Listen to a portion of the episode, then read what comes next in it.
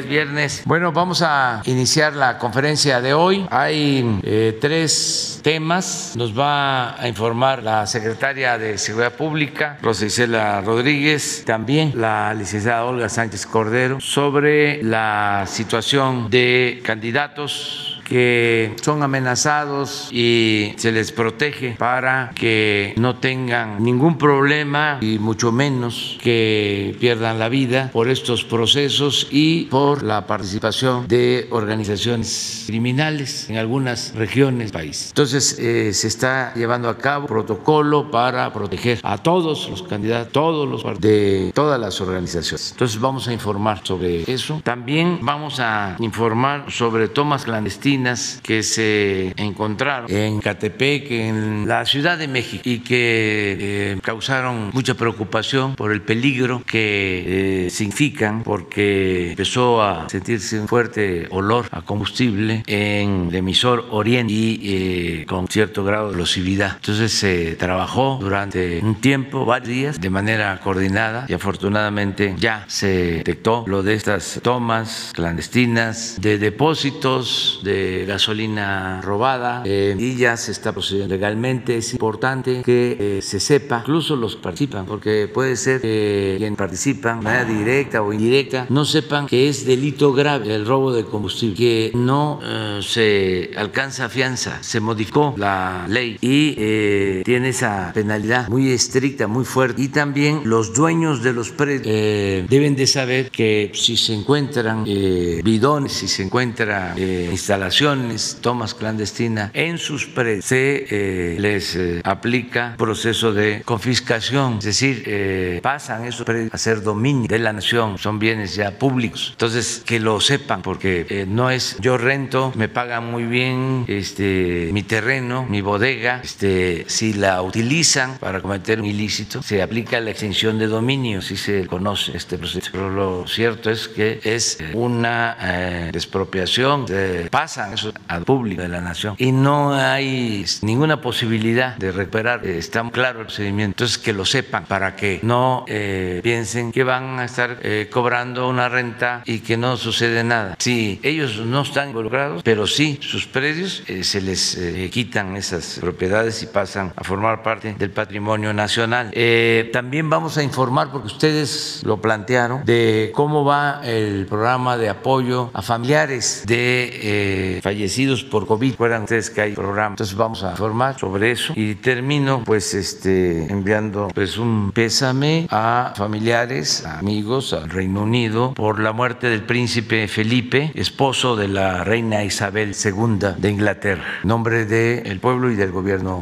Y también que se fue pasando el tiempo, no lo había hecho. Eh, mi más profundo pésame a Albert Rojas, Al Rojas, un dirigente eh, migrantes de Sacramento, California. Al Rojas era líder, defensor de migrantes, eh, ayudaba mucho a Can, todos los lo conocí, me consta que desde hace muchos años se dedicó a eso, entregó su vida a eso. Entonces, un abrazo a familiares y a los amigos de Al Rojas, siempre vamos a estar recordando. Ahora sí, empezamos, si les parece, con Rosa Isel. Con su permiso, señor presidente, licenciado Andrés Manuel López Obrador. Muy buenos días, compañeras, compañeros del gabinete, haz como buenos días a los representantes de los medios de comunicación. El día de hoy vamos a exponer los resultados de la estrategia de protección en contexto electoral que por instrucción del señor presidente anunciamos el pasado 4 de marzo en este mismo espacio. Desde esa fecha, la Secretaría de Seguridad y Protección Ciudadana unió fuerzas con la Secretaría de Gobernación, la Consejería Jurídica, la Unidad de Inteligencia Financiera, la Guardia Nacional y el Centro Nacional de Inteligencia y otras dependencias para establecer una mesa de trabajo con el propósito de tomar las previsiones necesarias todos los días sobre posibles amenazas y agresiones contra candidatos y candidatas. El asunto que más nos ha ocupado es el de prevenir, sancionar la violencia política y por instrucción del señor presidente, proteger a candidatos y candidatas amenazados por el crimen organizado o por el crimen de cuello blanco. Todos los aspirantes a los más de 21 mil cargos públicos que se elegirán el próximo 6 de de junio, sin importar colores o ideologías, pueden tener la seguridad de que no están solos. Las instituciones de seguridad del Gobierno de México centramos nuestros esfuerzos en proteger a los candidatos, candidatas y a sus derechos políticos. No permitiremos que el partido del crimen decida. Sabemos que en algunas partes del país estas organizaciones emprendieron una campaña de miedo para aumentar su influencia política mediante la intimidación, la violencia, la desaparición y el homicidio. Para implementar esta estrategia también se ha tenido intensa comunicación, colaboración con los señores y señoras gobernadoras, la Conferencia Nacional de Secretarios de Seguridad Pública y otras autoridades estatales a través de las mesas de construcción de paz seguridad a fin de establecer y acordar los procedimientos a seguir. Recordar a candidatos, candidatas que tenemos un protocolo para su atención. Se reciben las amenazas o son víctimas de agresiones. Si esto ocurre, el primer paso es denunciar o dar aviso a las autoridades. Esto permite la apertura de carpetas de investigación correspondientes y a partir de ese momento se coordina la atención de los casos en las mesas de paz en conjunto con las entidades federativas y la Mesa Nacional de la Estrategia. Con base en la evaluación de riesgos de cada caso, se establece así el esquema de protección. Los candidatos y candidatas a gubernaturas y diputaciones federales, hay que recordarlo, son protegidas por el gobierno de México, mientras que los aspirantes a otros cargos reciben el apoyo en coordinación con el gobierno de México de las autoridades estatales en coordinación con las municipales. Cada caso diferente y requiere acción especializada. El seguimiento de todos cada uno de ellos ha implicado conjuntar esfuerzos para dar resultados concretos. Por ello, la Mesa Nacional de Estrategia estableció un centro de monitoreo que opera 24 horas los 7 días de la semana con más de 100 servidores públicos capacitados para brindar atención en esta mesa. Queremos que los candidatos y candidatas realicen sus actividades con tranquilidad, sabiendo que siempre podrán llamar al 911 en caso de una emergencia. En este tiempo se han atendido 117 aspirantes, candidatas o candidatos amenazados o agredidos. De ellos, 71 son hombres, 46 mujeres y al momento tenemos registrados 103 eventos, algunos que involucran a más de un aspirante y en 60 de ellos se han abierto carpetas de investigación. En coordinación con las autoridades estatales, el gobierno de México ha brindado medidas de protección a 41 candidatos, de los cuales 22 cuentan con vigilancia de policías estatales, 16 de la Guardia Nacional y 3 de otras autoridades. Tenemos 10 casos graves relacionados con la desaparición o lamentables fallecimientos de aspirantes, 35 que han implicado atención especializada como proveerles botón de pánico, escoltas, teléfonos de contacto, efectuar rondines domicilios. Además, se han analizado 58 casos en los que se han alertado sobre probable violencia. Afortunadamente, no se trata de problema generalizado que se exprese con la misma intensidad en todo el país. Más de 47% de estos casos se concentran en seis entidades: Estado de México, Veracruz, Nuevo León, Oaxaca, San Luis Potosí y Quintana Roo. Los candidatos y candidatas atendidas al momento, 82% son aspirantes a presidentes municipales, diputaciones locales y ayuntamientos. El 18% restante eh, contiende por gubernaturas o diputaciones federales. Tenemos, por ejemplo, lamentable, el lamentable caso de Carla Enríquez Merlín, aspirante a una candidatura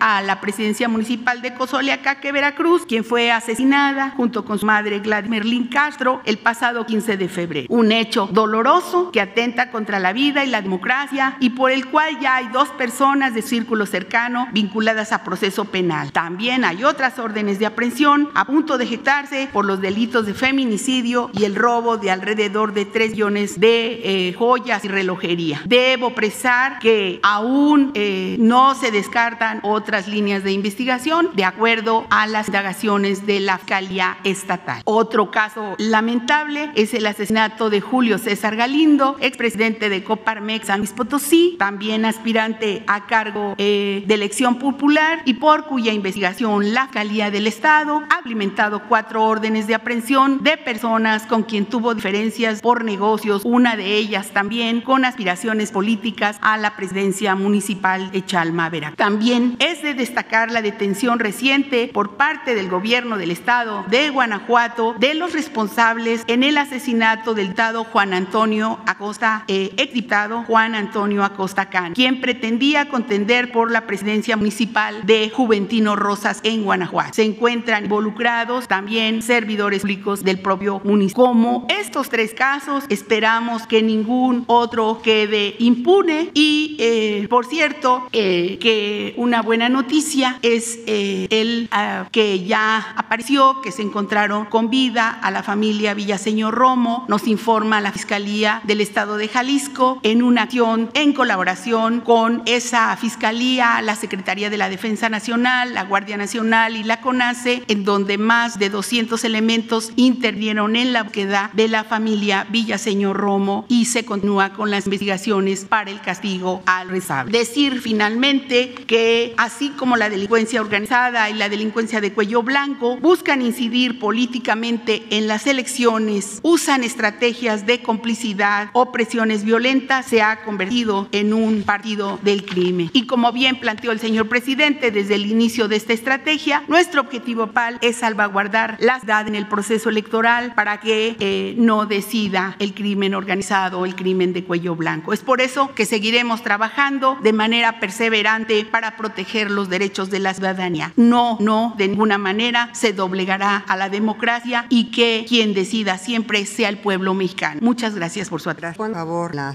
eh, recordarán ustedes que en días pasados el periodista Miguel Vadillo eh, y algunos otros periodistas de Contralínea eh, hicieron un planteamiento respecto a los refugios que albergan a menores de edad que han sido, estos menores de edad que habrían sido reperados de situaciones relacionadas con el delito de eh, trata de personas. En la situación jurídica, concretamente en relación al caso de la casa sobre la piedra eh, de la ciudad de Rocío Orozco, este, en donde aconteció lamentablemente una violación equiparada de dos adolescentes en contra de dos menores de edad. Eh, ya está la en, su, en la situación jurídica, las carpetas han sido iniciadas y se integraron en la Fiscalía General del Estado de México, ya que de acuerdo con las entrevistas realizadas a las víctimas, los hechos se desarrollaron en esa entidad. Existen, como les decía yo, ya dos adolescentes vinculados a proceso y las autoridades han dado atención y seguimiento al proceso. Son, por supuesto, la Secretaría de Gobernación a través de la Unidad de Apoyo al Tema de Justicia, la Secretaría de Seguridad Pública y la Procuraduría Federal para la Protección de Niñas y Adolescentes, niñas, niños y adolescentes. En esta situación ya tenemos una ruta de trabajo, nos hemos entrevistado con los periodistas, concretamente yo me entrevisté personalmente con Miguel Vadillo eh, para ver toda las, eh, la información que ellos tenían y además eh, pues coordinarnos también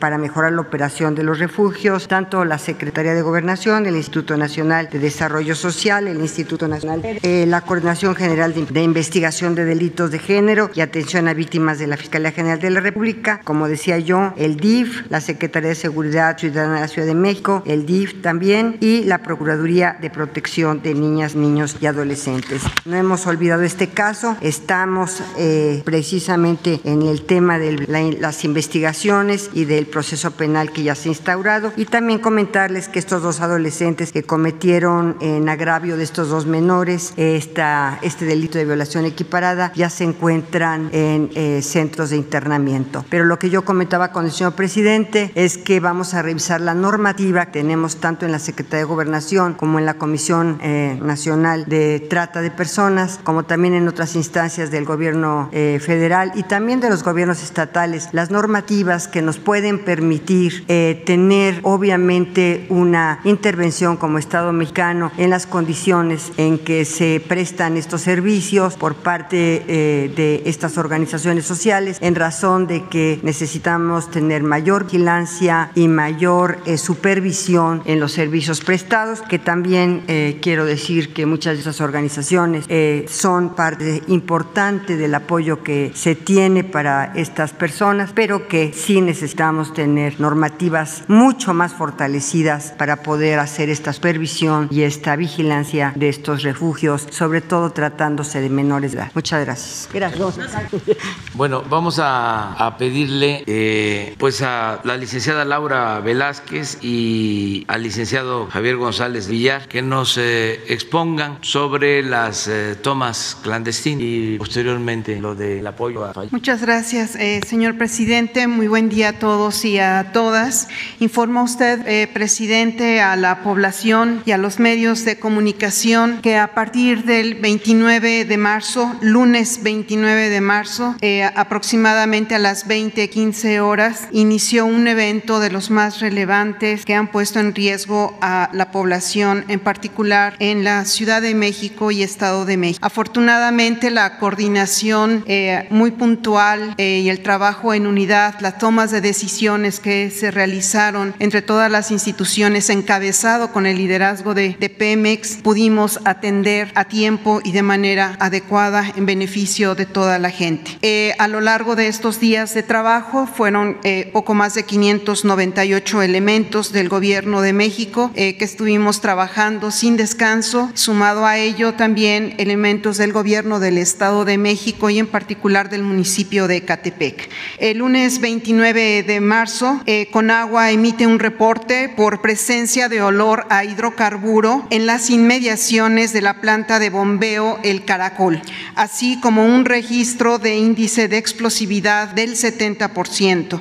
Se procedió al despliegue de personal de Sedena, Guardia Nacional, Pemex, Conagua y la Coordinación Nacional de Protección Civil y autoridades estatales y municipales del Estado de México para realizar el resguardo de la zona y el monitoreo permanente de la explosividad para descartar riesgos a la población. De manera preventiva, Conagua cerró las compuertas de la planta de tratamiento de aguas residuales de Atotonilco y de la lumbrera número cero del túnel emisor Oriente, dejando de enviar agua a la planta El Caracol. Una hora después se registra un índice de explosividad del 60%. Pemex realiza el cierre de, el cierre de válvulas en el poliducto Tuxpan-Azcapotzalco con el fin de contener la pérdida del producto, mitigando el riesgo, de derrame. A las 12 horas, a las 24 horas, perdón, se registra que el índice de explosividad se reduce al 0%.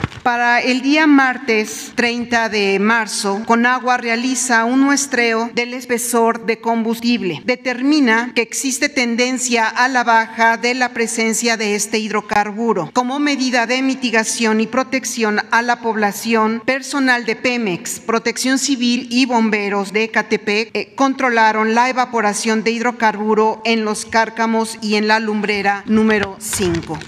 El martes, seguimos 30 de marzo, se movilizó el personal de Pemex, Protección Civil, así como Policía Estatal y Municipal de Catepec para la revisión de una bodega en la que se encontraron mangueras, contenedores de mil litros y tanques de almacenamiento, información que fue notificada inmediatamente a las autoridades. Ese mismo día, Pemex inició trabajo de excavación sobre el ducto paralelo al Teo en Avenida Gran Canal para evaluar las condiciones físicas y de presión a fin de identificar posibles puntos de fuga en el poliducto de Tuxpan Azcapotzal. Personal especializado del Grupo de Atención a Emergencias de la Sedena, así como el personal de Conagua y de la Coordinación Nacional de Protección Civil, realizaron el monitoreo de niveles de explosividad y presencia de hidrocarburos. A las 20:45 horas del día martes 30 de marzo, derivado del monitoreo monitoreo de explosividad se registró un valor del 70% en el cárcamo 8 llamado SUTER, por el que se movilizaron cuerpos de emergencia para su atención, reduciendo su valor a 0% a la una de la mañana del día siguiente, 31 de marzo. El martes, todavía 30 de marzo, Pemex realizó trabajos de excavación para verificar el estado de los dos.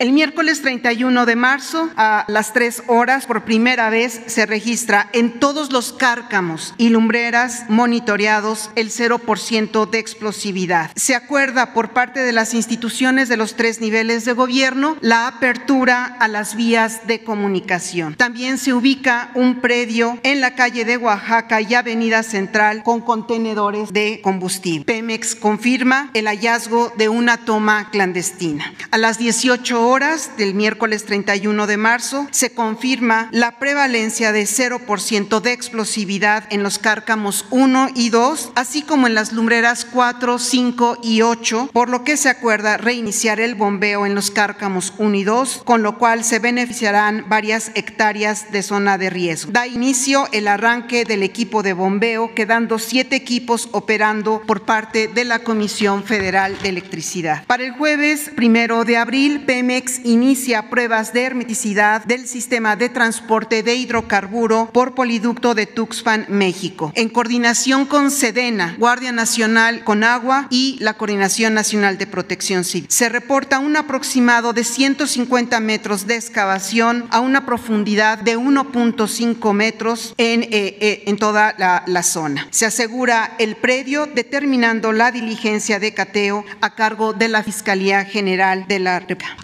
Para el día sábado 13 de abril, Pemex confirma que el ducto no contiene más hidrocarburo en el interior. El domingo 4 de abril, en coordinación con los miembros de las instituciones de los tres niveles de gobierno, se trasladan al punto los equipos que se encargan de notificar y atender algún incidente en caso de presentarse. Pemex envió a través del DO un instrumento para su inspección. Esta tecnología permitirá la revisión y en su caso de con gran exactitud de conexiones clandestinas en el ducto. Para el lunes 5 de abril, Pemex informa que no existe riesgo a la población. No hay presencia de hidrocarburos. Las mediciones en los niveles de explosividad son nulos. El martes 6 de abril, a las 14 horas, Pemex dio a conocer los resultados de la prueba de hermeticidad, mismos que arrojan un total de 8 puntos en el ducto cuyo espesor es de cero, es decir, encontraron ocho posibles tomas clandestinas, de los cuales se encuentran ubicados en el Estado de México, municipio de Catepec, siete de ellos, y uno en la Ciudad de México, en la alcaldía Azcapotzal. Para el miércoles 7 de abril a las 10.30 iniciaron los trabajos en los puntos restantes para las acciones de identificación y clausura de las mismas tomas clandestinas. Para el jueves 8 de abril, el día de ayer, a la 1.25,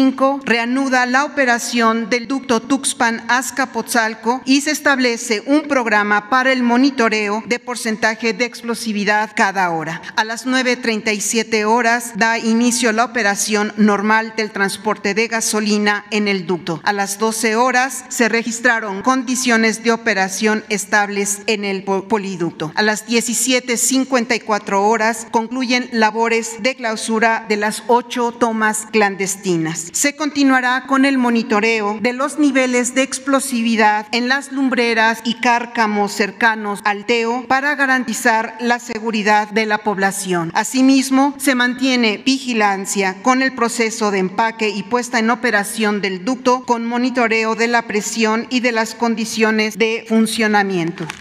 Por último, menciono a ustedes que a lo largo de 240, 240 horas continuas hemos estado trabajando 629 elementos desplegados y quedaron eh, clausuradas ocho tomas clandestinas. Eso sería todo, señores. Buenos días a todos. Con su permiso, señor presidente, vamos a ser muy breves y gráficos. Eh, a continuación, como ya lo mencionó la Coordinadora Nacional de Protección Civil, se inició desde el 29 de marzo del año en curso en la fuga fuerte olor a gasolina y explosividad en el túnel emisor Oriente. Se inicia el plan de respuesta a emergencia en coordinación con Protección Civil, Sedena, CEMAR, Seguridad Pública y Protección Ciudadana, Guardia Nacional, Seguridad Física de Pemex y Conagua. Iniciamos la contención y mitigación del riesgo en la zona de mayor explosividad. Pemex realiza los trabajos para la ubicación y reparación de la fuga de hidrocarburo hacia el Gran Canal. En ese momento teníamos conocimiento de una toma clandestina. Nada más, para mayor exactitud, en la ubicación de la toma clandestina, Pemex utiliza lo que se conoce como corrida de diablo instrumental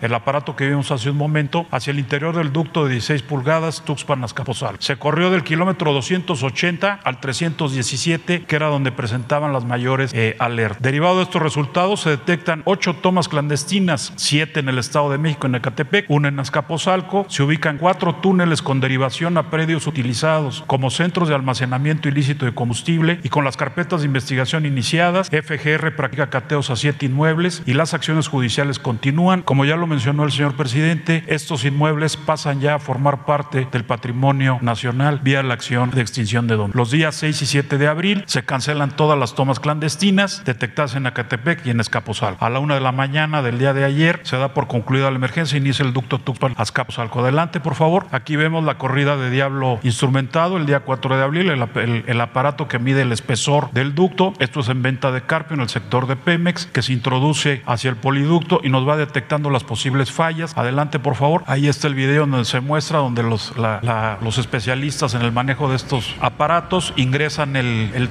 el, diablo instrumentado al interior del ducto para iniciar las labores de detección de eh, anormalidades. La que sigue, por favor. Esto es los resultados que arroja la corrida del diablo instrumentado. Aquí podemos ver las ocho tomas clandestinas ubicadas con las coordenadas. Es importante mencionar que la primera y la segunda eran las que representaban mayor riesgo a la zona del Gran Canal en Ecatepec, Estado de. Ahí enfocamos los esfuerzos en primera instancia. La que sigue, por favor. El primer eh, hallazgo de la primera toma clandestina con mayor riesgo se ubicó en la calle de Oaxaca y Tulpetlac, en Ecatepec, Estado de México. Como vemos ahí, las excavaciones, ahí está la manguera que hacen los trabajadores de Pemex, que dan hacia una accesoria. Podemos ver la que sigue. Está la accesoria completa, está ahí ya la excavación completa también y el túnel con la posible derivación, la que sigue. Hacia el interior de este inmueble, este fue cateado el día 7 de abril, se encuentra el orificio, el hoyo dentro del predio que conduce la manguera hacia la toma clandestina conectada al Totuxpan Azcapotzalco. La que sigue, por favor, esto es lo que se encuentra al interior del inmueble, como podemos ver los bidones de mil litros cada uno con hidrocarburo, las mangueras, las llaves de paso que se utilizan para que fluya el hidrocarburo. La que sigue, por favor, los trabajos de inhabilitación por parte de trabajadores de Pemex Logística. La que sigue, por favor. Esta es la segunda toma clandestina de mayor riesgo ubicada en Gran Canal, entre Ejido Tulpetlac y Avenida Sonora, con túnel en Ecatepec, Estado de México. La que sigue, por favor. Podemos ver aquí la fabricación de la toma clandestina, incluso aquí la llave de la toma clandestina se encontraba abierta, por lo que se presume que parte de hidrocarburo fue a dar al Gran Canal. La que sigue, por favor. Las excavaciones para detectar el túnel. La que sigue, por favor. Esto es lo que se encuentra al interior de las excavaciones, el túnel como tal, con un ventilador para, para eliminar los vapores. Aquí viene la manguera que corre hacia, hacia el túnel y hacia el, hacia el ducto. La que sigue, por favor. Otra vista más ampliada del túnel. Se presume que hubo un derrumbe hacia el interior del túnel, lo que hizo que estas personas, que estos sujetos salieran rápidamente y dejaron la llave eh, de la toma clandestina abierta. Aquí se ve poco derrumbado el túnel. La que sigue, por favor. Esta es la toma que se ubica en Avenida Tesosomoc, esquina con 5 de mayo, en uh, Azcapotzalco. La que sigue, por favor. Aquí viene la toma clandestina ya ubicada. Tenemos una serie de mangueras ahí hacia el interior. La que sigue, eh, la toma clandestina. Ahorita continuamos con labores de, excavación y de trabajo por parte de Pemex. Presumiblemente da al predio ubicado en Avenida Tesosomoc, número 52. Es importante mencionar que este inmueble se cuenta ya con un antecedente de toma clandestina en el año 2017. La que sigue, por favor. Las cuadrillas de Pemex trabajando en, la, en las restantes seis eh, tomas clandestinas. Se inicia la operación del poliducto de 16 pulgadas, Panas Capozalco, y gracias a la estrecha coordinación con Protección Civil Federal, con Agua, Seguridad Pública y Protección Ciudadana, Sedena, Semar, Guardia Nacional, Seguridad Física de Pemex, el riesgo fue controlado, como lo dijo la licenciada Laura Velázquez, en forma inmediata. No obstante, se permanece en sitio por cualquier eventualidad y también para atender las acciones del Ministerio Público y las acciones judiciales, como son los casos de los cateos que eh, siguen aún en, en proceso. La que sigue, por favor. Estos son hallazgos adicionales que se detectaron derivado de esta corrida de diablos y de esta emergencia que se tuvo en el Gran Canal. Hace un momento, las que sigue, por favor, la licenciada Laura eh, eh, presentó y la semana pasada también se informó de aquellos predios en donde se encontraban los bidones perfectamente bien apilados. Corrió eh, una vista de un dron. Esto es el interior del inmueble. Es un inmueble muy grande con dimensiones eh, muy, muy, muy grandes. Y aquí se encuentra, en esta parte de aquí, el taladro hechizo. Esto se utiliza por parte de los que se dedican al mercado ilícito de combustibles. Son taladros domésticos para perforar el ducto. Si ustedes pueden ver, aquí hay un tabique. Al momento de ingresar al predio se encontraba el taladro tapado con el tabique. Que sigue, por favor. Este es el interior de uno de los inmuebles cateados que se encuentra en Ecatepec, Estado de México. Por ahí pasa una manguera derivada de una toma clandestina del poliducto Minatlán, México. Y podemos ver que este inmueble era utilizado en su momento como un uh, templo religioso. Abajo, en el subsuelo, es donde pasa la manguera de la toma clandestina. La que sigue, por favor, los recorridos al interior de los inmuebles. La que sigue, por favor, continuamos con los mismos recorridos que se hicieron a toda la periferia de la zona de Catepec. Y eso sería cuanto señor presidente. Muy buenos días, con su permiso, señor presidente. Buenos días a todas y a, a todos, eh, principalmente a quienes siguen esta conferencia de prensa. Hace algunos días, el miércoles 7 de abril, el periodista Hans Salazar, de Noticiero en Redes, hizo una pregunta actual sobre un tema de interés general vinculado a los servicios básicos de salud, en particular al programa de apoyo para los deudos de fallecidos por COVID-19. Toda vez que esto es de la mayor relevancia informativa eh, para aquellas personas que desafortunadamente han tenido el fallecimiento de un integrante de su familia durante la pandemia, y a pregunta expresa eh, sobre este, sobre este eh, tema, se considera importante atender con claridad. La interrogante, hay un pequeño antecedente, pueden pasar la primera lámina, que tiene que ver con que en la Ley General de Salud, en cuatro artículos, el 167, 168, 169 y 172, se establece que los servicios funerarios son una actividad básica de salud y asistencia. Y además en la ley de asistencia se confiere esa facultad al Sistema Nacional para el Desarrollo Integral de la Familia, el DIF. Por eso está también con nosotros su directora, eh, Rocío García. El 27 y el 30 de marzo del año pasado, en el Diario Oficial de la Federación se publicó el decreto que declara a la pandemia por el virus SARS-CoV-2 como una emergencia sanitaria a causa de fuerza mayor y ahí se ordena que se deben de utilizar todos los servicios de salud y de asistencia social para instrumentar medidas ante la enfermedad. Ante ello es que es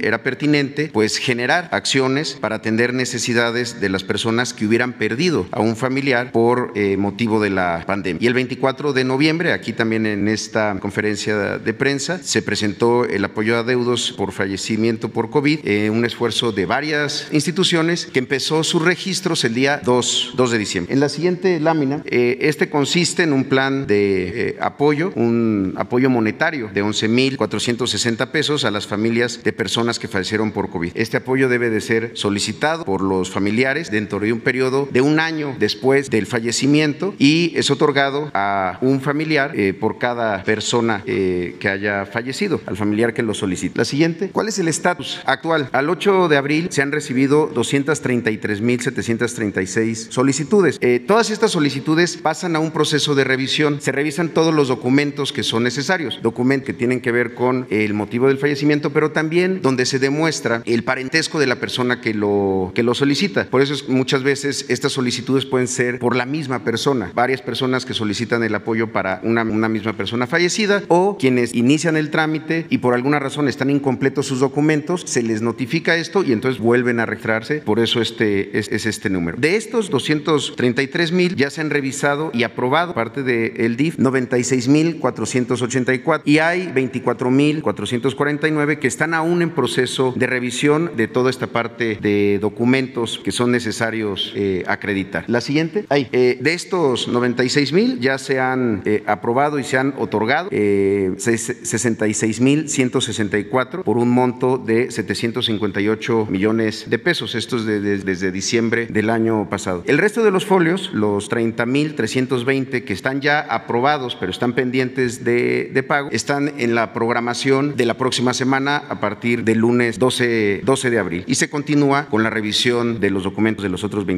La siguiente, eh, ¿dónde están estos beneficiarios? Pues están en toda la, en toda la, la República, eh, en los cinco estados que han tenido mayor número de eh, folios aprobados y que se han otorgado estos, este apoyo son el Estado de México con 10.956, la Ciudad de México con 10.145, Veracruz, Nuevo León y Jalisco son los siguientes estados y así en toda la La siguiente, como se ha comentado, el apoyo es solicitado por parte de los, de los familiares y eh, el, el, en promedio, digamos, eh, el número más grande son hijas e hijos con 32% y 25% son quienes eh, principalmente lo solicitan. También las, los esposos, esposos y esposas con 24% y 5% respectivamente. Parejas 3%, las madres 4%, los padres 2%. 2%. La siguiente, el destino del apoyo también es uno de los elementos que se pregunta y esa bajo protesta de decir verdad no hay una no se solicita una comprobación de esto. 43% por ejemplo eh, han manifestado que utilizan este apoyo para la recuperación de gastos funerarios en lo que incurrieron 29% para pagar deudas por las que incurrieron para esos mismos gastos funerarios y 28% por otro tipo de gastos vinculados al fallecimiento traslado y otro tipo de, de gastos. Eh, y la siguiente y última eh, para cualquier aclaración hay varias vías de comunicación. Este teléfono 50 55 303 2200. En las extensiones están ahí en la pantalla. El correo electrónico de apoyo deudos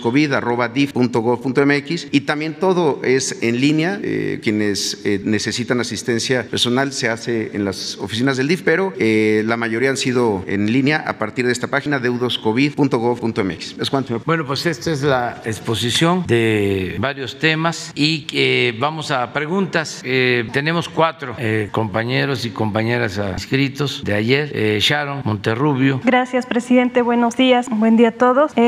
primero preguntarle sobre este tema que expuso. en el caso de las personas que tienen un acta de defunción con su familiar que dice neumonía atípica o posible COVID, ¿qué podrían hacer ellos para acceder a este tipo de apoyo? ¿Podrían? Sí, gracias. Sí, eh, toda las, la documentación se revisa eh, una por una. Entonces, en algunos casos, por ejemplo, que el acta diga algo, pero tengan una, la nota médica, por ejemplo, o el certificado, todo eso se revisa, porque cada caso es igual de, importante y cada caso es algo pues, que nos preocupa. Eh, por eso es que esta revisión debe ser muy minuciosa, de que tenga eh, la claridad sobre el tema del fallecimiento, pero que también se tenga claridad sobre el parentesco de la persona que lo está solicitando. Que alguien que no tenga un parentesco, pero que por alguna razón tenga la documentación, pues eh, esos casos se revisan. Pero en esos casos particulares, y por eso se estableció la fecha de inicio en el primer fallecimiento registrado en marzo del año pasado, se revisan todos y cada uno de ellos. Y, e incluso muchas veces se busca a los,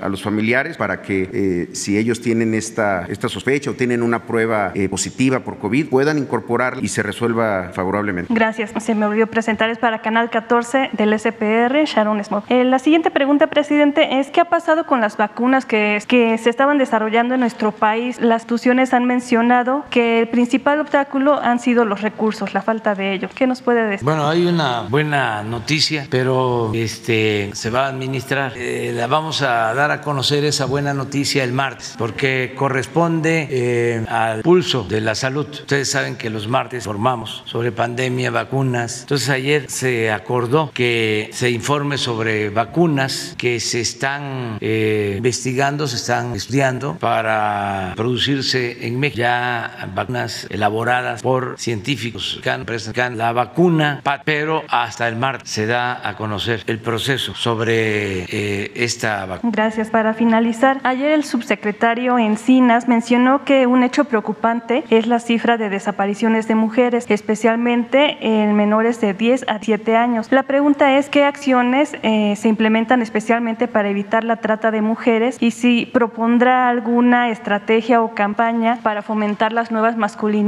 y este, también con el objetivo en parte de que la mujer deje de ser vista como un objeto. Gracias, presidente. Sí, hay todo un plan que se está aplicando y además se está reforzando que lleva este, la Secretaría de Gobernación. Hoy precisamente habló sobre este tema. La secretaria no sé si quiera abordar. Ah, como ustedes saben, en la Secretaría de Gobernación está precisamente la Comisión de Trata, que está dentro del área del señor secretario Encina. Y el, la, recientemente, la última eh, reunión que tuvimos eh, en el 24 de marzo del 2021, quiero decirles que estamos articulados con todas las instituciones del gobierno federal, con la Secretaría de Seguridad, eh, Protección Ciudadana, con el DIFCON, InMujeres, con Indesol, con las Procuradurías de la Defensa del Menor, tanto a nivel federal como a nivel local. Y el 24 de marzo del 2021, eh, precisamente se llevó a cabo la más reciente reunión de la Comisión Intersecretarial para prevenir, sancionar y erradicar los delitos en materia de trata de personas y para la protección y asistencia a las víctimas de estos delitos, eh, que yo presido. y entre otros, precisamente se acordó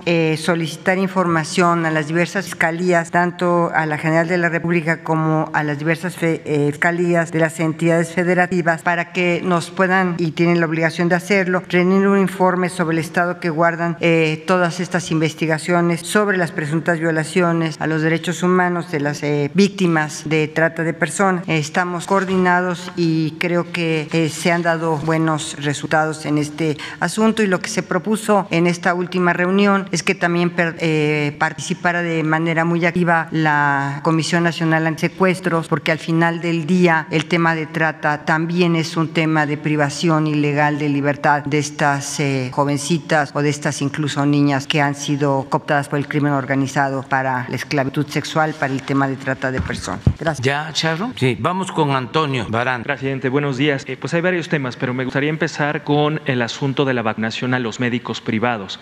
Hay varias asociaciones de médicos privados que están reclamando, que están exigiendo vacunación. Incluso el día de hoy hay una protesta fuera del Palacio Nacional de personal médico que está eh, pues solicitando que se le vacune. El día de hoy, eh, perdón, el día de ayer planteaba que la población objetivo en este momento son los adultos mayores. En ese sentido, preguntarle si hay posibilidad de que se abra la vacunación a los médicos privados o tendrían que esperar a que les toque en función de su rango de edad. Sí, miren, eh, se está llevando a cabo un programa en que, de acuerdo a la recomendación de los médicos especialistas, se prioriza, es decir, se le da este, atención especial a los grupos que se considera más vulnerables. Lo primero, para aclararlo, fue atender a médicos, enfermeras, trabajadores de la salud que desde el principio están en hospitales COVID. Ese fue el primer grupo a proteger. Los que están salvando vidas, arriesgándose, porque al inicio, cuando no daba, desgraciadamente, algunos de estos médicos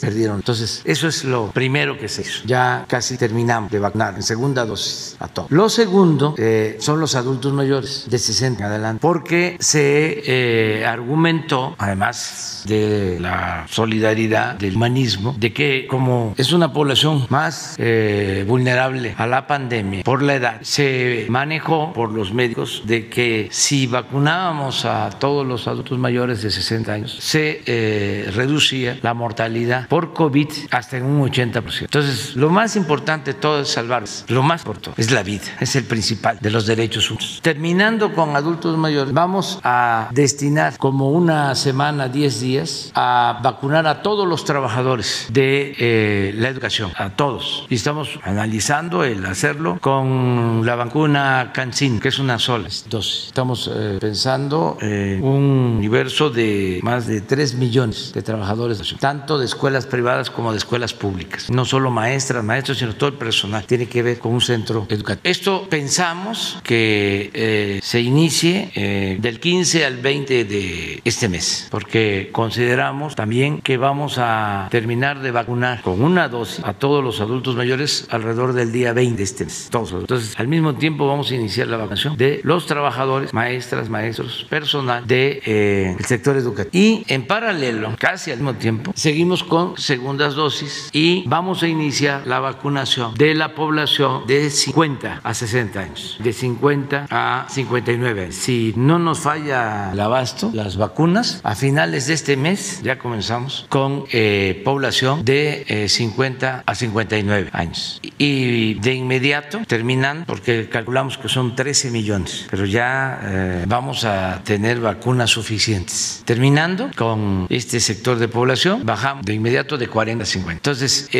yo entiendo la demanda de los médicos, no la tiramos al cesto de la basura, pero tenemos ya una estrategia que consideramos nos va a ayudar a todos. También que este, quede muy claro para que no haya manipulación. La vacuna se aplica de manera universal. No interesa que los médicos estén en hospitales privados o que los maestros eh, den clases en escuelas particulares. No, es para todos. Es un plan que se aplica con el principio de igualdad. Que no se le da preferencia a nadie, ni al presidente que le dio COVID, que pudo vacunarse, bajo cualquier pretexto. Ya lo he dicho, para dar el ejemplo de que la vacuna no hace mal, aquí se vacuna el presidente. No. Y el ejemplo del secretario de Marina, que ahí está todavía, esperándose, que pudo haberse vacunado. El ejemplo del secretario de la Defensa, que pudo haberse vacunado. El ejemplo del secretario de Salud, pudo haberse. Imaginen si esto se hubiese este, llevado a cabo de esta forma en los gobiernos anteriores. Hubiese sido un desorden. Pero además, se hubiese marginado a los pobres, a los despedidos, a los que no tienen violencia, a los que este, no tenían voz, no eran escuchados. Entonces, esto es distinto. Es vacunación universal, ordenada y gratuita. De luego vamos a apurar, porque si ya vamos a comenzar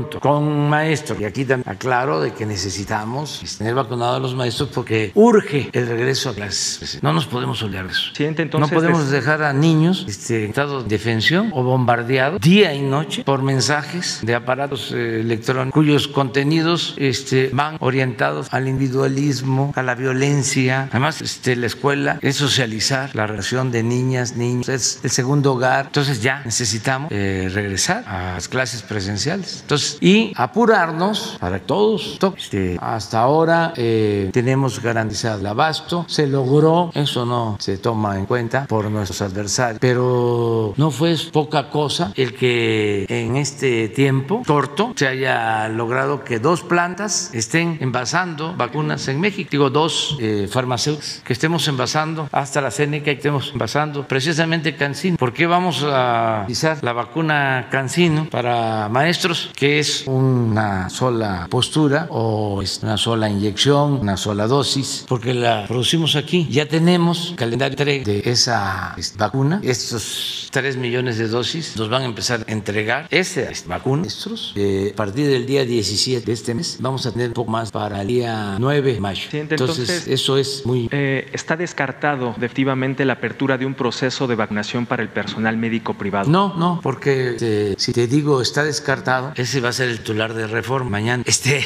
Pero entonces van a tener que esperar. Que nos esperen. ¿Hasta que les toque por edad? Hasta que nos toque a todos. Entonces sí está descartado. No, bueno, esa es su interpretación. Póngalo así, pero yo este, explico de que va poco a poco. Con el reforma no podemos. Reforma está muy a nosotros. Además, eran reforma, se origina Nuevo León. Ahí hay muy, se llama el norte. Con ese periódico, los dueños del reforma ponían gobernadores. Y por eso le ha ido muy mal, lo lamento, pueblo de Nuevo, que han tenido puro gobierno, mediocre y ladrón. Pero el Reforma los promueve, no el Reforma Norte. Es que eh, antes, todavía, medios de información en los estados decidían sobre la vida. Ahora el Reforma quiere a un candidato. El Norte está apoyando a un candidato en Nuevo León, abiertamente. Pero no es el único caso. Entonces, este, se meten a cuestión y tienen diferencias. Entonces, lo que tú me preguntas, que todo el derecho de hacer la red tiene que ver con una campaña que traen contra nosotros para echarnos encima a los médicos. Muy perversa y al mismo tiempo elemental, para que los médicos se inconformen con nosotros, con todos los, o sea, muchos médicos. Entonces yo les digo a los médicos de que existe esta campaña de reforma no contra nosotros, que este, nos esperen porque los vamos a atender a todos, nada más que una estrategia. ¿No cree que el gobierno es el que está echando encima a los médicos, no vacunándolos a pesar de que tienen contacto con pacientes con COVID? No, no, nosotros atendemos a todos, nos guiamos por lo que nos dicen los especialistas y lo que más nos importa es salvar vidas. Y si se trata de recibir presiones, pues, estamos acostumbrados a enfrentar a grupos de presión. Lo más importante es estar bien con uno mismo, nuestra conciencia. Eso es lo más. Son solo preguntas por las protestas que hay en las calles, presidente, pero tengo una, una segunda pregunta. Eh, ¿Qué diagnóstico tiene sobre el contrabando de combustibles en la frontera norte? Hace unos días ya planteaba este tema. Eh, aparentemente está focalizado en el estado de eh, Tamaulipas. Me gustaría saber qué diagnóstico tienen sobre esto y sobre la limpia en las aduanas.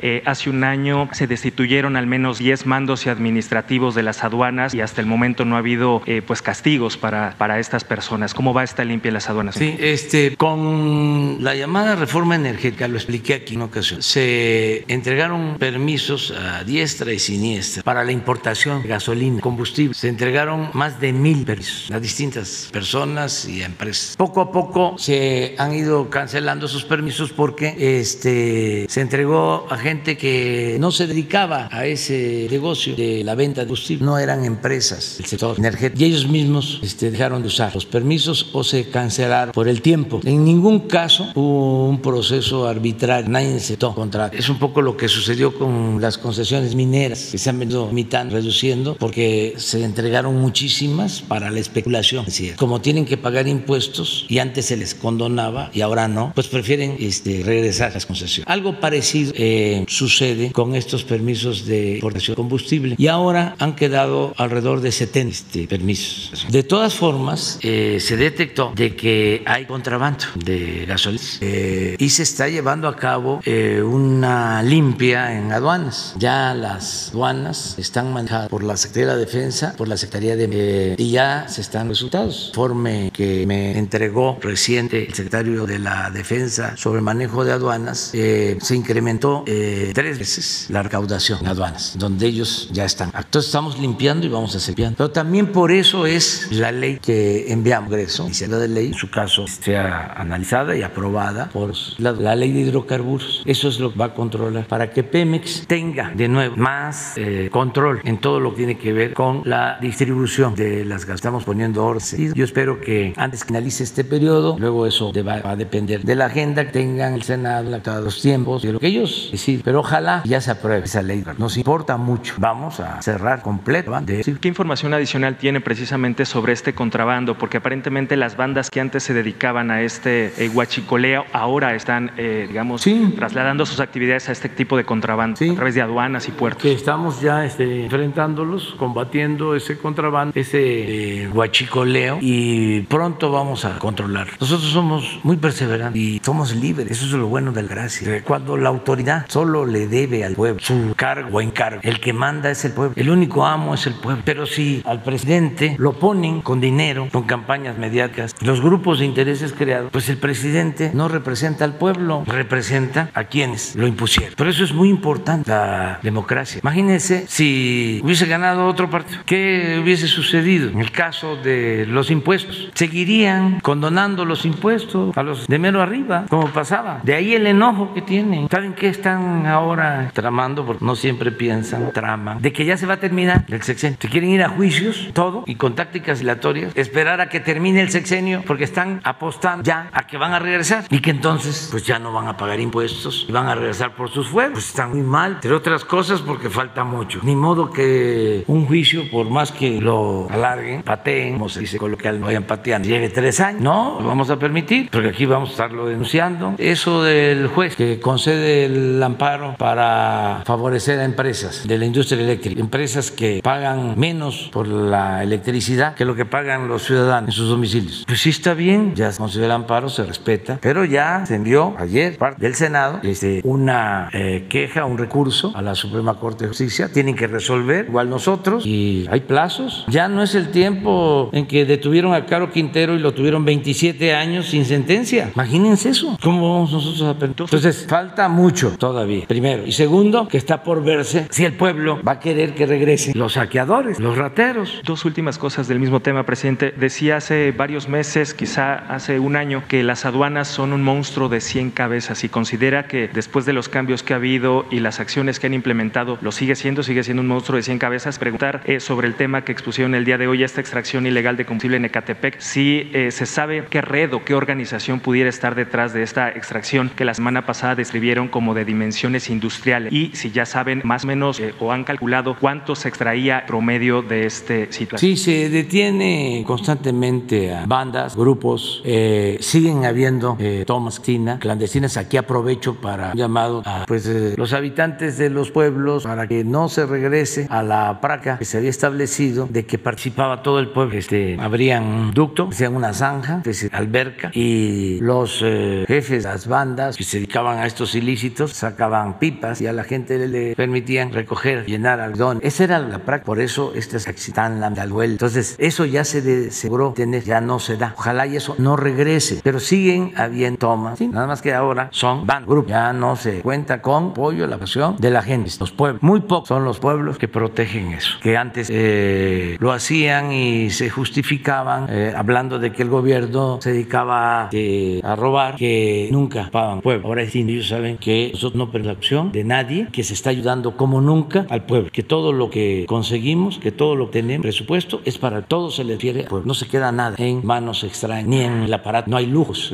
todo es para los más necesitados. Entonces eso lo entiende la gente porque no son palabras, son hechos. A veces eh, nuestros adversarios dicen, ¿cómo es posible que estamos dale y dale? Pongan la radio a la ciudad de los noticieros, súbanse a un carro, viven, entonces pongan programa de radio, luego le cambian a otro y siempre es un cuestionamiento es un bombardeo día, pero hagan el ejercicio. Estoy hablando de la radio, que se escucha mucho porque se usa mucho el automóvil. Bueno, entonces dicen eh, nuestros adversarios, ¿cómo es posible que no se caiga, que siga teniendo apoyo de la gente? Pues es sencillo, el pueblo no es tonto, tonto es el que piensa que el pueblo es tonto. Y como antes, este, como decían los tecnócratas, era una variable que no existía, el pueblo no existía, no era tomado en cuenta, y ellos se quedaron con esa idea de que el pueblo no existe, de que la política es asunto de los políticos del círculo rojo. Entonces no alcanzan a internalizar de que la gente que sabía de que se robaban el dinero del pueblo, los gobernantes, o lo intuía, que el pueblo tiene un instinto certero. Ahora que está recibiendo lo que no recibía, pues no le queda la menor duda de que eran unos corruptos los que se fueron, ladrones. Entonces, ¿cómo la gente no va a respaldar al gobierno? Esa es la explicación. Entonces, tenemos que seguir combatiendo el huachicol. Hemos avanzado a ver lo de hoy, porque todos los días estamos. Y les voy a dar una información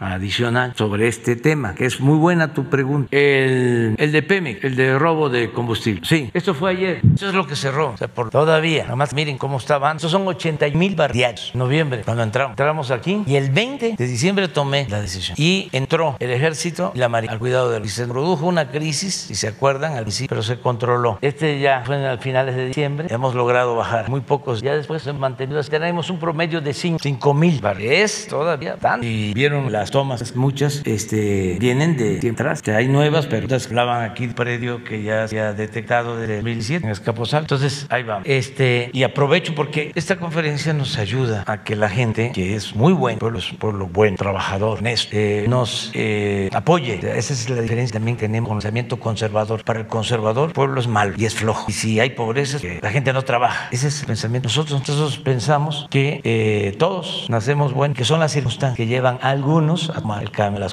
Y pensamos también, a diferencia del conservador, de que con el trabajo, con el se puede ir ascendiendo en la escala social, que se llama movilidad social, que el que nace pobre puede ir progresando y saliendo adelante con su trabajo, con su esfuerzo, con su siempre y cuando tenga opción, tenga oportunidad. El conservador piensa que el que nace pobre muere pobre y hasta lo convierten en teoría, entre ni modo es la ley de la vida. Hay afortunados y hay tú, la suerte, como si eso fuese nada. Nosotros pensamos de que si se tiene un gobierno que represente a todos, que ayude a los estados, siempre se va a tener una sociedad más justa, más tal. Los conservadores apuestan a que el Estado no se meta en eso, que no busque que haya que no busque el desarrollo, sino que proteja a las minorías, que el mercado, sin él, va a resolver todo, como si la riqueza fuese contagiosa, permeable. ¿Se acuerdan? Usaban la pseudo teoría del goteo. Si llueve fuerte arriba, gotea abajo, pero la riqueza permeable se requiere de Estado. Imagínense, si el Estado está secuestrado está al servicio de una minoría, pues no pagan impuestos y no se tiene presupuesto pues para ayudar a la gente que lo requiere. Entonces, nosotros pensamos que vamos a seguir combatiendo el huachicol, este en el gas también, el contrabando. Y lo que quería decirles es que hoy el secretario de la Defensa presentó el informe semanal sobre las tomas clandestinas y a ver si este, nos ponen la información. Es un llamado al pueblo de Hidalgo, que es donde más tomas eh, y a las autoridades. Y eh, vamos a reforzar la eh, vigilancia en Hidalgo en particular, que van a haber diferencias. Este es el informe de la semana. A lo mejor el secretario nos guía, ya lo tiene. ¿Cómo ven a los auxiliares? ¿Ayudan o no ayudan? Casi no. Mire, este es el reporte enero, febrero, marzo y lo que llevamos de Estos son los litros de hidrocarburos que recuperamos. Pero miren esto, la semana, del 2 al 8, dos tomas Tabasco, 10 en el Estado de México, uno en Michoacán, 9 en Guanajuato, dos en Coahuila, dos en 4 en Nuevo León, uno en Tamaulipas, 81 en Hidalgo. Entonces vamos a reforzar. Pero informarle a la gente que nos ayuden. Es este importante lo de tu pregunta por todo eso. Y sí vamos a traer también informe de lo que estamos recaudando en las aduanas a partir de que se están llevando a cabo los cambios de los eh, eh, funcionarios de aduana. No quiero generalizar, pero sí habían este, muchos actos de comicidad, de corrupción. En las aduanas del norte las manejaban por clientismo político, tenían mano los gobernadores y eh, apoyaban a determinadas. Eso ya se te, están poniendo orden. Vamos con Miguel Velázquez. Muy buenos días, presidente. Buenos días a todos. Miguel Velázquez del periódico Publimetro. rápidamente, dos preguntas y un breve comentario, presidente. la primera pregunta sobre el tema de seguridad y candidatos. Esta semana ocurrió un caso precisamente en Nuevo León, la detención de Raúl Cantú de la Garza, eh, candidato a la alcaldía de Salinas Victoria. Preguntarle qué información nos pueden dar eh, al respecto. Fue liberado 48 horas después. él fue detenido el martes 6 de abril, liberado ayer por la noche. Y eh, preguntarle qué información tendrían al respecto de este caso. Tenemos la información. Sí se le detuvo, que fue a, se estaba llevando a cabo operativo. Sin embargo, ayer el juez dejó en libertad al candidato, no sé si al estado local a la alcaldía. A la alcaldía, sí. Se le dejó en libertad ayer por instrucciones de un juez. Si les parece, mañana formamos bien. Ah, eh, presidente, usted no, bueno, eh, preguntarle eh, en términos generales, ¿considera que este tipo de situaciones de detenciones de candidato y luego liberaciones en pleno proceso electoral puede incluir de alguna manera? Pues es que tampoco se puede este, omitir. O sea, si alguien está cometiendo un delito o hay un proceso este, judicial, pues este, si no existe la intención de perjudicarlo en lo electoral, en lo político, pues se hace. Lo que está mal es que se utilice una situación de ese tipo con propósitos políticos electorales, pero si está metido, sea quien sea, y pues siempre hay instancias, se le detiene y es el juez el que va a determinar. En este caso tengo la información de que el juez decidió de que él había llegado después o que no se había registrado eh, de acuerdo a los procedimientos la detención, algo así. Pero es mejor mejor que el lunes explique. Este, le tengo confianza al caso, me refiero de parte de, la intervención nuestra, porque lo llevó a cabo la Guardia Nacional, la Secretaría de la Defensa. Entonces, este, ellos no se me cuestiones electorales. Muchas gracias, presidente. Eh, la segunda pregunta, eh, nos gustaría pedirles, bueno, me gustaría pedirle su opinión y pedirle a la licenciada, bueno, a la subprocuradora Berenice Romero de Profeco, eh, su atención sobre la siguiente situación. el pasado mes de marzo, en un recorrido que pudimos realizar en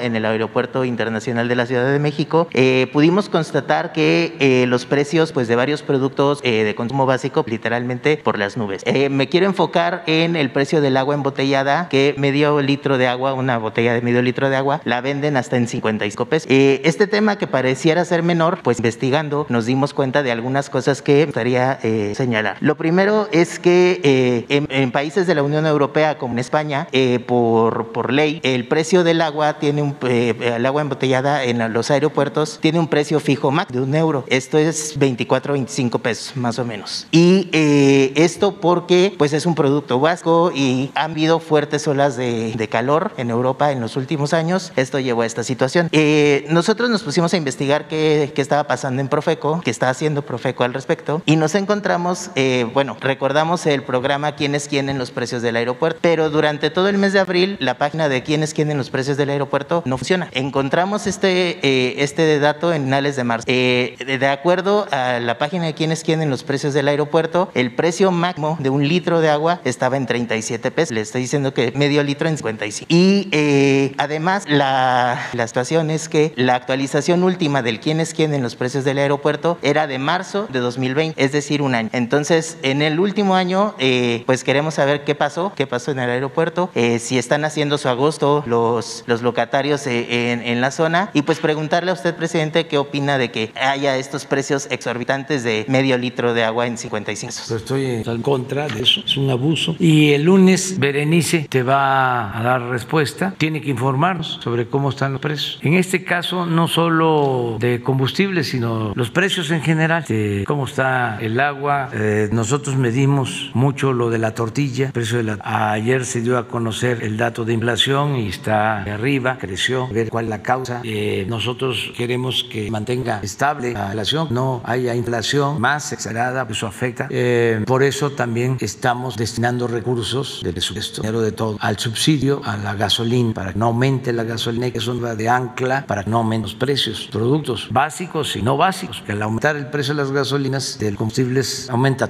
Hubo un secretario de Hacienda hace poco, no en el gobierno nuestro, que llegó a decir cuando estaban de moda los gasolinazos, de que no importaba que aumentara el precio de la gasolina porque la mayoría de los mexicanos no tenía automóvil. Secretario de Hacienda, ahí se lo dejo de tarea, ya investigue quién fue la eminencia, ¿no? Este especialista en economía. Luego son hasta aplaudidos. Entonces, ahí eso se lo dejo de tarea. Pero claro que se aumenta la gasolina, todo. Entonces hay que ver qué está sucediendo porque se está entregando. Entonces, a ver si no se lo están quedando los distribuidores y no se transfiere el subsidio al consumidor. Pero eso en el caso de los combustibles, pero en general hay que ver qué está sucediendo. Gracias, presidente. Y por último, un comentario. Eh, la última vez que tuvimos la oportunidad de, conversar, que nos dio la palabra, que fue el pasado primero de marzo, eh, le preguntaba yo sobre el tema de eh, exbraceros con motivo de la llamada que iba a tener ese día, esa, esa tarde, con el presidente de Estados Unidos, Joe Biden. Eh, comentarle que eh, se acercaron hacia nosotros eh, algunos exbraceros, específicamente el estado de Querétaro, y pues nos hicieron un comentario,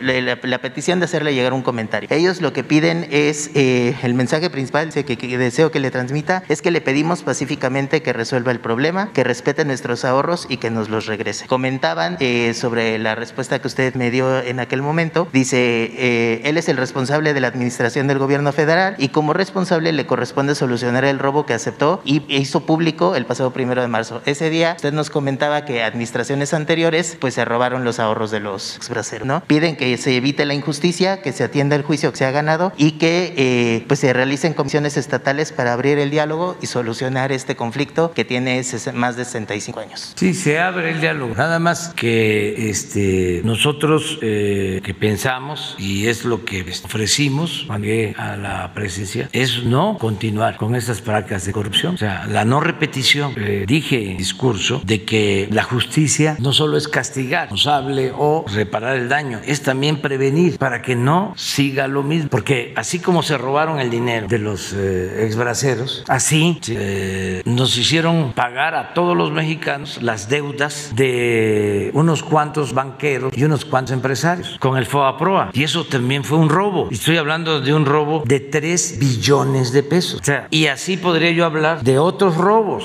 Padecimos en los últimos tiempos del saqueo más grande que se haya cometido en la historia del país. Entonces, si yo como jefe del Estado ahora este, me propongo reparar el daño causado a la nación, pues no nos alcanzaría el presupuesto porque fue un robo como nunca en la historia. Sí, hasta dejaron el palacio, o sea, y dejaron algunas cosas porque no les dio tiempo de llevárselo todo. Es como los bandidos que entran al banco, van a la bóveda, empiezan a sacar billetes y a meter a un costal y salen rápido porque este sonó la alarma y no se llevan todo, dejan ahí tirado. Así fue. Es muy claro en el caso, por ejemplo, de los ferrocarriles nacionales, que dejaron el ferrocarril del Istmo y el del sureste, porque el sureste no les importaba ni siquiera para robar. No volteaban a ver al sureste ni siquiera para robar. Todas las demás líneas del Istmo al norte, 20 mil kilómetros privatizados. Entonces, yo entiendo la situación de los compañeros. Este, ¿qué es lo que nosotros ofrecemos? Bueno, primero, que ya no haya esa corrupción, ese saqueo. Segundo, que podamos, en la medida de nuestras posibilidades económicas, reparar el daño al pueblo en general. Pues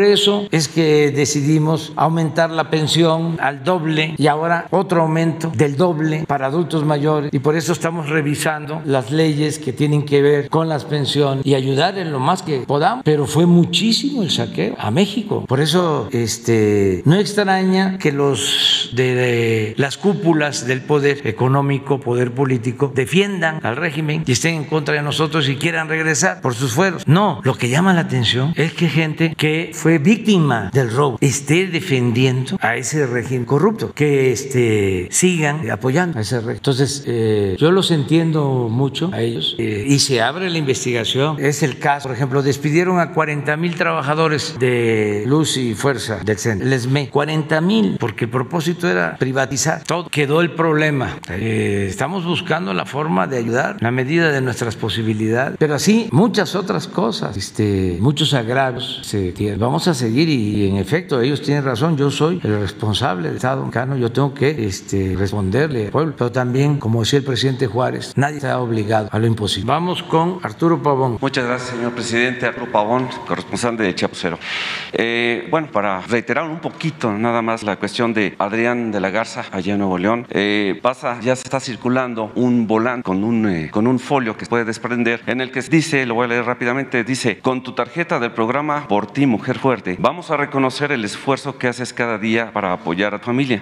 Ayúdame a hacer realidad este programa para que tú y miles de mujeres, miles de mujeres más, cuenten con un apoyo económico de 1.500 pesos bimestrales, así como acceso a talleres de autoempleo, emprendimiento y bolsa de trabajo. Firma con esta frase, puede estar segura que cuentas conmigo. Al final se desprende un talón que dice Adrián Gobernador, los escudos del PRI, del PRD, dice vamos fuerte este 6 de junio. Eh, obviamente es un condicionamiento al voto, es como una entrega de una despensa, lo cual caería en un delito electoral, para que no lo olviden los, los jueces, para que este, lo tomen en cuenta. Ese es un comentario. ¿Cuál sería su opinión en la medida de, lo posible que usted pueda opinar? No, eso lo tiene que ver la Fiscalía y los partidos. Nosotros no vamos a, opinar. Nada más eh, quise hacer el comentario de lo del Reforma y del Norte, porque eh, son eh, muy hipócritas los dueños, no los trabajadores. Entonces, en apariencia, hacen un periodismo independiente, imparcial. No, siempre influyen políticamente y no exagero lo que estoy diciendo. Así como tienen ahora candidato y tienen campañas en contra de los que no son su candidato, no es el candidato de ellos, así lo han hecho siempre. ¿Y qué hacen? Pues imponen candidatos muy corruptos. Yo recuerdo un candidato de este Nuevo León en el 2006. Fue el que más eh, votos falsos este, le dio al que impusieron de presidente cuando nos robaron la presidencia. Y ese fue impulsado por este periódico. Y el que le siguió, impulsado este periódico. Y el que siguió, impulsado periódico. Entonces, yo estoy seguro que las cosas están cambiando en todo el país y que este, ya no. Estamos hablando de los partidos, ¿no? Pues los partidos tienen dirección, están constituidos de conformidad con la Constitución y las leyes. que es un partido político? Pues es un agrupamiento de ciudadanos, mujeres y hombres, que tiene como propósito participar en la vida pública contender por cargos de elección, de representación, con una declaración de principios, con un programa de acción. Eso está legalizado. Pero ¿cómo van a haber partidos políticos encubiertos, piratas, informal, que tienen más fuerza en los hechos que un partido político? Nada más que están este, enzarapados. Entonces, ¿por qué no decir de que hay medios de comunicación que tienen más fuerza que un partido político y que imponen candidatos, pero llegan a, a imponer a presidentes de la República? O sea, es una adulteración por completo de la democracia. Eso no, ya se acabó. Son los ciudadanos los que deben de elegir libremente a sus autoridades. Y hay candidatos que no son del agrado de estos partidos informales en esta eh, república simulada que predominó durante mucho tiempo y los acaban, los destruyen con reportajes, con encuestas eh, cuchareadas, porque manejan la opinión pública. Acuérdense de la carta de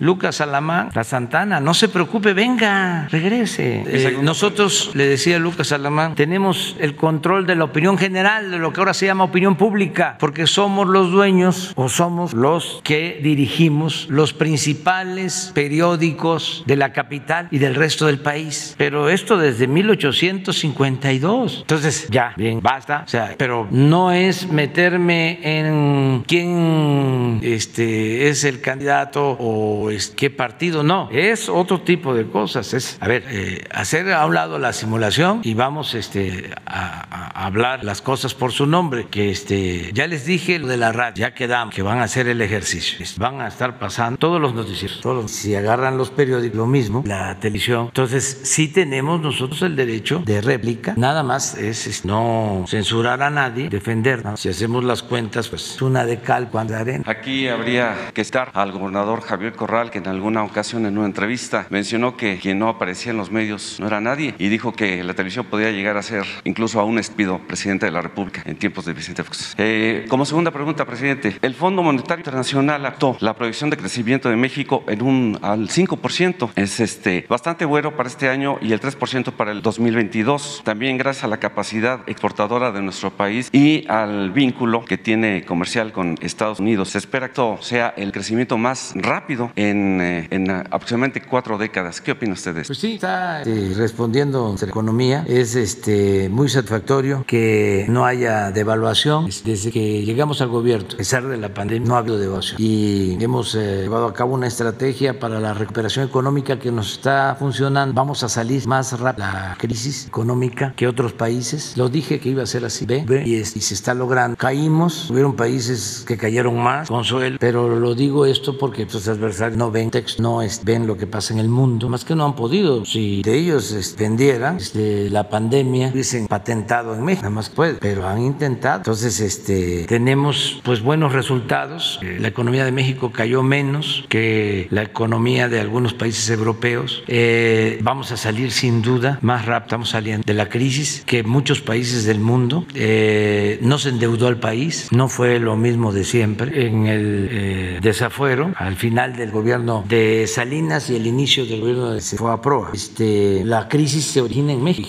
Y Cedillo se echan la culpa. Los eh, este, cedillistas dicen de que los salinistas se le echan la culpa a, a Cedillo diciendo que la economía ya estaba muy mal. Cedillo, este, aunque Salinas les había dejado la economía prendida de alfileres. Los salinistas les contestan, sí, pero ustedes le quitaron los casos fueron los. Entonces se cayó la economía y de ahí vino lo del FOBAPROA. Esa es una crisis generada aquí. Esta crisis económica es pandemia, no es una crisis que se ha ido país, mal gobierno, eso también hay que aclarar. Entonces, eh, aquella crisis originada aquí, mal manejo económico y además por el saqueo, bien pues, exagerado, una corrupción como nunca se había visto. Además de que se origina aquí la crisis, nos cuesta muchísimo dinero porque se convierten las deudas privadas en deuda pública, se rescatan los de arriba. Ahora la crisis se origina afuera y nosotros no rescatamos a de arriba. Querían eso y hasta este, me planteaban de que pidiéramos crédito. Dije, no, que diga, mire, ahí están diciendo de que sí, que aumentó la deuda. Pues sí, aumentó la deuda con relación al Producto Interno Bruto, que se cae la economía, es menos el Producto Interno Bruto, la deuda se aumenta, pero no es por contratación de deuda nueva o deuda adicional. Entonces, todos los países, este, o casi todos, lo que hicieron fue contratar deuda. Hasta les abrían a los presidentes, a los primeros, porque iban a los bancos de Europa o bancos de Nueva York y les daban, daban y a repartir. Y ni siquiera al pueblo. Había había este, empresas que recibían dinero, la crisis, y de todas maneras no mantenían a sus trabajadores y se quedaban todo el apoyo. Y son eh, deudas públicas. Y hemos dicho, la deuda particular, si nosotros este, pasamos a mejor vida, tenemos deuda, ahí se acabó. No se la heredamos a nuestros hijos. Pero la deuda pública sí, esa se hereda. Todo el siglo XIX, todos los conflictos, la intervención francesa tuvo que ver con la deuda, la deuda de México, con España, con Inglaterra, con, claro, los franceses entonces distintos, tenían la ambición de convertirnos en colonia y eso fue pretexto, la deuda. El presidente Juárez declaró una moratoria porque no había para pagar y eso lo agarraron de pretexto, evadirnos. Pero el propósito de Napoleón III era tener a México colonia. Pero bueno, no podemos nosotros endeudar al país y sin deuda, con el apoyo más que de ningún otro grupo, de los migrantes. La verdad es cosa de que se analice. Un día voy a traer lo que venden las tiendas de autoservicio en un año. Y a eso hay que agregarle eh, lo que venden otras tiendas de abarrotes, las tiendas de los pueblos. Vamos a tener una idea de cuánto es el consumo, de cuánto consume en alimentos y en artículos de primera necesidad del pueblo, cuánto es en dinero. Bueno, ese consumo se garantizó el año pasado, el año de la pandemia, por los 40 mil 600 millones de dólares que enviaron nuestros paisanos. No estoy hablando del consumo de artículos de lujo, eso es otra cosa. Estoy hablando del consumo de artículos de primera necesidad. Entonces, eso fue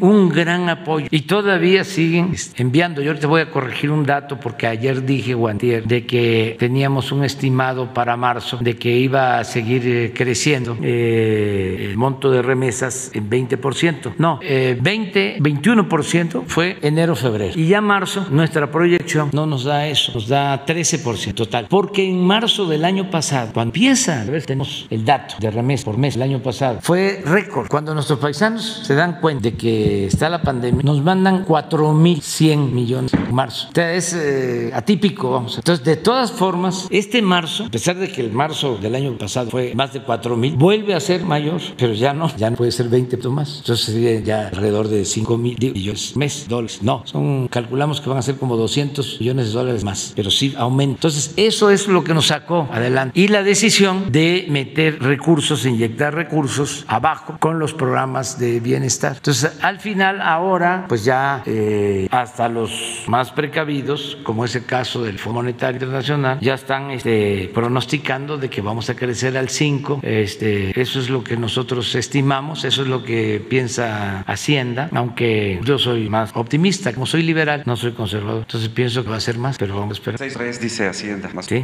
lo, lo tiene. A ver, ya, nada más. Sí, este es- si ven esto, todo el año, este es el mes, marzo, sea, 4.040. Entonces, ¿qué pasa en el 21? De 2.621 a 3.198 en enero de este año. Aquí hay en estos dos meses un incremento del 20%. Febrero de 2.732 a 3.100. Y nuestra proyección, que esto es Banco de México, ya confirmado, pero esta es nuestra proyección, que esto lo vemos diario, como los datos de empleo manda SOE, 4.100. Bueno, es nuestro estimado. A ver si no falla. Ya para finalizar, nada más un comentario.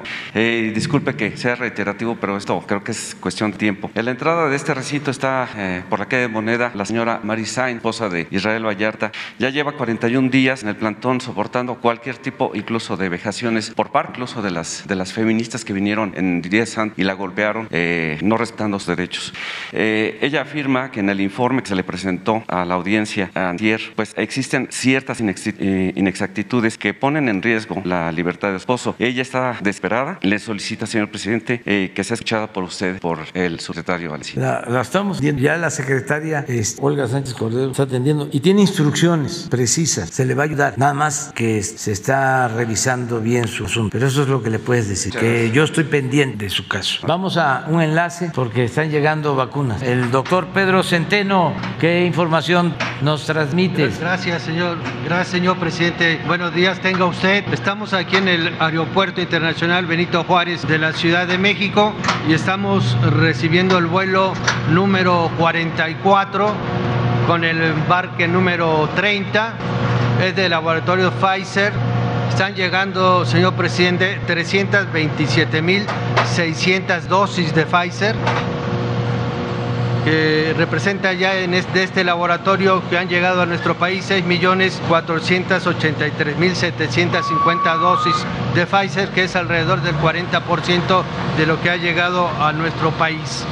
Y por lo tanto, señor presidente, eh, eh, tenemos ya en México 16 millones 413 mil 350 dosis de vacunas para seguir con la campaña nacional de vacunación para adultos mayores de 60 años en adelante en todo el país.